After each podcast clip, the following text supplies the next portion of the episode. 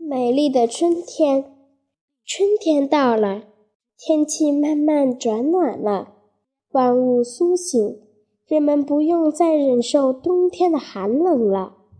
沙沙沙，春天下起了温柔的春雨，像是千万条细线飘落下来，多美呀！你看，春雨多么勤勤劳，滋润着小草，滋润着大地，滋润着万物。小草多调皮呀，从泥土里钻了出来，伸了个大懒腰。小草为了早点长大，贪婪地吸吮着春天的甘露。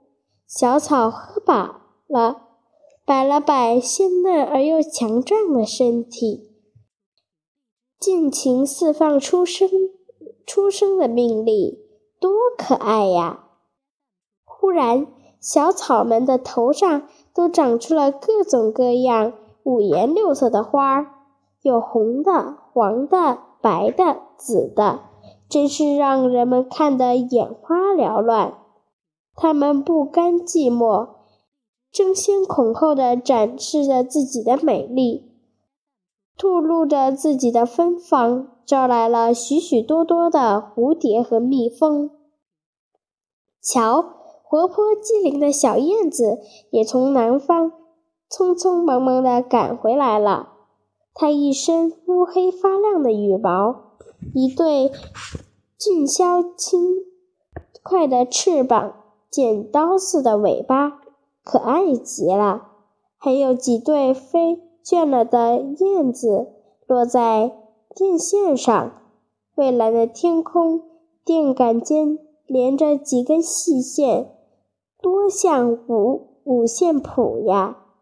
停着的燕子成了一串串会唱歌的音符，为春天增添了许多生机。看，连可爱调皮的小朋友们也很欢迎春姑娘的到来。小朋友们穿着雨衣，在嫩嫩绿松软的草地上打滚。